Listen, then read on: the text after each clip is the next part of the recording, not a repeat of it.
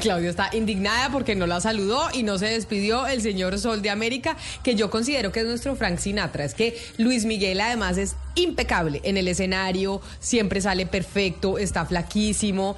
No sé, a mí me hubiera encantado ir al concierto, pero yo no pude conseguir boletas. Claudia, pero sobre el trabajo, que es lo que hace Luis Miguel, quiero preguntarle sobre el, eh, este convenio que ya anunció el Ministerio de Trabajo que iba a presentar al Congreso de la República para ratificar con, eh, pues, con el Congreso, que es este convenio de la OIT, que es el 190. Pero ¿eso qué es? ¿Qué es el convenio 190 y en qué nos afecta a nosotros los trabajadores como usted y como yo?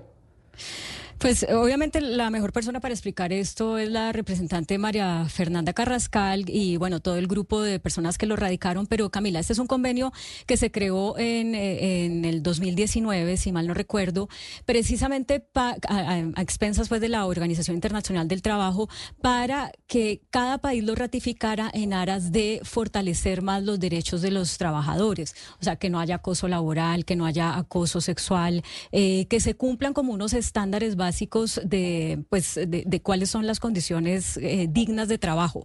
En, en el caso colombiano, pues no había habido ambiente para poder llevar este convenio al Congreso, eh, para que fuera ratificado por el Congreso y entonces quedara ya como parte de la, digamos, de la legislación del país. Eh, solamente fue hasta el viernes de la semana pasada o jueves que pudo llegar al Congreso y ahorita pues obviamente se da por descontado que el Congreso lo va a ratificar. Hay una cosa importante a destacar y es es que aquí participaron también eh, gremios de la producción, o sea, esto no es algo que divide como usualmente, por ejemplo, la reforma laboral, que hay diferentes, eh, o sea, hay críticas de los gremios a la reforma laboral, no, hay gremios de la producción que están de acuerdo y que dijeron, sí, llevemos esto también en compañía con las congresistas y con el gobierno a que sea ratificado por el Congreso. Representante María Fernanda Carrascal, bienvenida a Mañanas Blue, gracias por atendernos. Buenos días, Camila. Buenos días a toda la mesa. Un gusto estar con ustedes y más con estas buenas noticias. Y eh, buenas noticias porque usted fue una de las congresistas que acompañó precisamente a la ministra cuando hizo este anuncio de la presentación del proyecto que busca confirmar la adhesión de Colombia a esta convención. Para un trabajador que la está oyendo, que son varios, y, yo directamente, ¿qué beneficios traería la ratificación de esta convención? Bueno, Camila, eh, quiero hacer una salvedad y es que este convenio ya entraría en todo el proceso legislativo después de la radicación que fue el viernes, gracias a una concertación que hubo tripartita entre trabajadores, gobierno y, como bien lo dijo Ana Cristina, entre los gremios, los empleadores, ¿cierto? Los, los empresarios. Esa concertación se hizo en noviembre, pero este ha sido un largo camino, por lo menos de cinco años, de las trabajadoras, de las organizaciones, de los sindicatos de las centrales obreras. Y que yo he acompañado desde hace año y medio en el comité impulsor eh, del convenio. Este ha sido todo un proceso que hemos llevado a cabo no solo con el Ministerio del Trabajo, sino también con la Cancillería. Al ser un convenio internacional, entraría el bloque de constitucionalidad de ser ratificado. ¿Y eso qué quiere decir para los trabajadores? Las trabajadoras de Colombia y todos los sectores de la economía los trabajadores también, los empresarios también y el gobierno, los legisladores, todos los que hacemos parte de las distintas ramas del poder, adquirimos unos compromisos y unas obligaciones que tienen que ver eh, con tomar medidas, tomar medidas desde las instituciones públicas y privadas que permitan eliminar, sancionar y prevenir cualquier tipo de violencia y abuso en el mundo del trabajo. Entonces yo eh, lo que siempre he dicho incluso con la reforma laboral, de la cual soy coordinadora, y quiero decirle también Camila y a todos los oyentes, que ya aprobamos entre los 16 artículos que ya están aprobados desde el semestre pasado, finalizando el año, tenemos el artículo 23 que también está inspirado en la Convención 190 de la OIT que estamos próximos, yo estoy segura de que hay ambiente porque ya hubo concertación, a aprobar, a ratificar y como digo, que entra en el bloque de constitucionalidad. Entonces vamos por la misma vía y los trabajadores y trabajadoras pueden estar seguros de que si bien es importante que la legislación y las políticas públicas hablen de esto, sancionen estos tipos de violencias, es muy importante ponerlo sobre la mesa, que estemos hablando aquí hoy en Mañanas Blue sobre este asunto, es muy importante. Los trabajadores y trabajadoras deben saber que para hacer, no, no, no solamente lo deben saber, Camila, sino que lo viven a diario, y es que cuando viven bajo acoso, cuando viven bajo amenazas, cuando viven bajo violencia en sus, en sus lugares de trabajo, esto también redunda incluso en sus hogares, en sus familias, en su salud mental. Es decir, que ningún trabajador y trabajadora puede ser productivo de esta manera. Representante, oyéndola me pregunto si em, para que la reforma laboral pase y sea constitucional ante una eventual demanda de la reforma en la Corte, se tendría que tener primero la aprobación de este, de este convenio 190, o sea, blindaría la reforma laboral o podría, em, digamos, usted como conocedora del tema no teme que eh, si no se aprueba el, 190 por parte del Congreso, eh, la reforma después no vaya a ser demandada y de pronto bloqueada o tumbada en algunos artículos. No, bajo ninguna circunstancia, porque el convenio 190 tiene que ver específicamente con violencias y abuso en el mundo del trabajo y el único artículo que en este sentido está inspirado, ni siquiera es copia exacta del convenio ni, ni algo parecido, es el número 23 que ya fue que ya fue aprobado. Por tanto, no, no tendría que ver una cosa con la otra. No estamos preocupados porque se caiga por inconstitucionalidad o algo parecido, bajo ninguna circunstancia representante. Claro, representante, pues reconociendo la importancia de esto que ustedes están presentando en el Congreso de la República para su ratificación y que además va en defensa de los trabajadores, la pregunta es qué tanto se va a poder aplicar, por ejemplo, en el sector público, porque sabemos que en el sector privado se aplica, pero en el sector público cuando también hay muchas denuncias, por ejemplo, de funcionarios que tienen a superiores que son políticamente relevantes, que son muy poderosos y que intentan llegar a quejas en el Ministerio del Trabajo y no les ponen atención básicamente porque son o del mismo partido político o es un político muy influyente y no pasa nada. ¿Cómo hacer para que eso que se va a ratificar en el Congreso pues aplique de igual manera en el sector público pero también en el sector privado?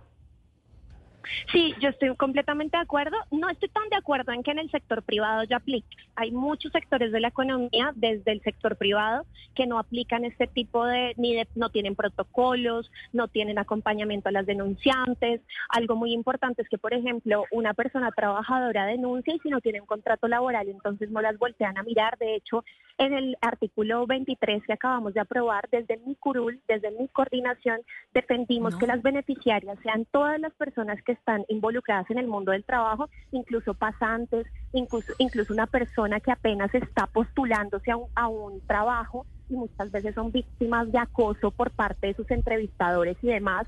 Entonces, acá hay algo y es que culturalmente no existe, existen más bien muchas conductas normalizadas y que la necesidad y la vulnerabilidad de muchos trabajadores y sobre todo de muchas trabajadoras las pone como presas fáciles ante cualquier tipo de abuso que puede ser incluso verbal, eh, que puede ser sexual, pero que también tiene otras múltiples formas. Lo que queremos es que desde ya culturalmente se hable de esa necesidad. Yo creo, Camila, que para que esto se aplique tanto en el sector público como en el sector privado, tiene que haber una conversación profunda, cultural en los medios de comunicación. Por eso les agradezco que estemos hablando hasta ahora de este tema eh, por eso me parece que tenemos que hablarlo en los colegios, en las mesas de, la casa. La gente tiene que entender que es abuso y que es acoso en el mundo del trabajo para poder exigir sus derechos. Representante, sí, en ese sentido eh, le quisiera hacer una pregunta exactamente sobre la explotación sexual, porque pues este gobierno reconoce eh, como trabajo, habla de trabajo sexual y no de explotación sexual, es decir, le da un reconocimiento a personas que son explotadas y pues de, de alguna manera pues ahí entra toda la cadena del, proxenetismo y le quiero preguntar un protocolo de estos eh, en mujeres y en personas que son golpeadas, maltratadas, que incluso pierden la vida en, en el medio de, de, lo que algunos llaman trabajo. ¿Cómo protegería a una mujer que es explotada o a una persona que es explotada sexualmente? No, yo creo que aquí hay que hacer una diferenciación muy importante en lo que de verdad me quiero ser muy enfática y es que este gobierno no protege la explotación sexual. Ojo con eso. Primero, tenemos un llamado los congresistas. La Corte nos acaba de conminar y de eh, invitar a que legislemos sobre trabajo sexual. El trabajo sexual es muy diferente a la explotación sexual y a la trata de personas. Esas son dos cosas con las que nosotros no podemos bajo ninguna circunstancia, ni de este gobierno, ni de la oposición, ni nadie que se precie ser un ser humano demócrata y con una visión de país, digamos, que quiera sacar adelante puede estar a favor ni de la trata de personas ni de la explotación sexual. Ahora, como digo, no es este gobierno. Las cortes nos conminan a legislar y hacer política pública para proteger a las mujeres que se encuentran, ¿sí? Que tienen una condición laboral especial en términos claro pero eh, pero ahí pero representante Carrascal ahí yo le interrumpo y, sigo un poco con la pregunta de mi compañera Ana Cristina porque pues ese es el debate si la explotación sexual se puede considerar un trabajo y en y, bajo la óptica de este de este convenio de 190 de la OIT que se va a ratificar en el en el Congreso de la República cómo eso se puede aplicar en un trabajo si se considera trabajo la prostitución ¿Cómo, se aplica esa normatividad en una mujer que, que, se está prostituyendo? Claro, eh, como cualquier otro, otro, otro tipo de trabajo, existe inspección y vigilancia ¿cierto? Y hay unas autoridades que tienen que hacer seguimiento si se está cumpliendo, si no se está cumpliendo con la normatividad. En el caso del trabajo sexual, lo primero que hay que hacer justamente es regularlo, porque es que si ni siquiera lo tenemos regulado, esa es justamente la necesidad de la regulación como en otras actividades económicas que no están reguladas. Si usted no regula, pues tampoco puede hacer control y vigilancia, tampoco podría hacer inspección. Yo les quiero hablar, por ejemplo, de las trabajadoras del servicio doméstico con quienes trabajo muy cercana y tengo un proyecto de ley justamente de inspección y vigilancia. Cuando usted ve el lugar de trabajo de las trabajadoras domésticas, es el hogar de otra persona, ¿cierto? Y ahí, ahí confluyen unos derechos importantes. El lugar de trabajo de esta persona, pero además la intimidad de un hogar. Por eso queremos que haya inspección y vigilancia en los lugares de trabajo también para estas trabajadoras y en su caso de ser consideradas trabajo sexual y de ser reguladas bajo unos parámetros que ya determinará el Congreso de la República, vuelvo a y repito, porque la Corte nos invita a que tenemos que regular en esta materia. Cuando estén reguladas, podemos entrar a hablar de inspección y vigilancia, cómo sería la inspección y vigilancia, y en ese caso, si se está explotando sexualmente a una mujer, es decir, si está en contra de su voluntad ejerciendo trabajo sexual o lo que hay ahí es una explotación, incluso una trata de personas. Pues representante, nos parecía importante hablar con usted sobre esta ratificación de este convenio que presentó la semana pasada la ministra y usted fue una de las congresistas que la acompañó dando esta buena noticia sobre lo que significa ratificar en el Congreso de la República este convenio para los trabajadores en el país. Mil gracias por haber estado aquí con nosotros hoy en Mañanas Blue. Muchas gracias Camilo, a todos y todas. Y lo que viene es un debate muy enriquecedor para el país y como lo he dicho en repetidas oportunidades, esto tiene que ser un cambio cultural y profundo para no, no normalizar el abuso y las violencias en el mundo del trabajo. Tenemos derecho a espacios seguros.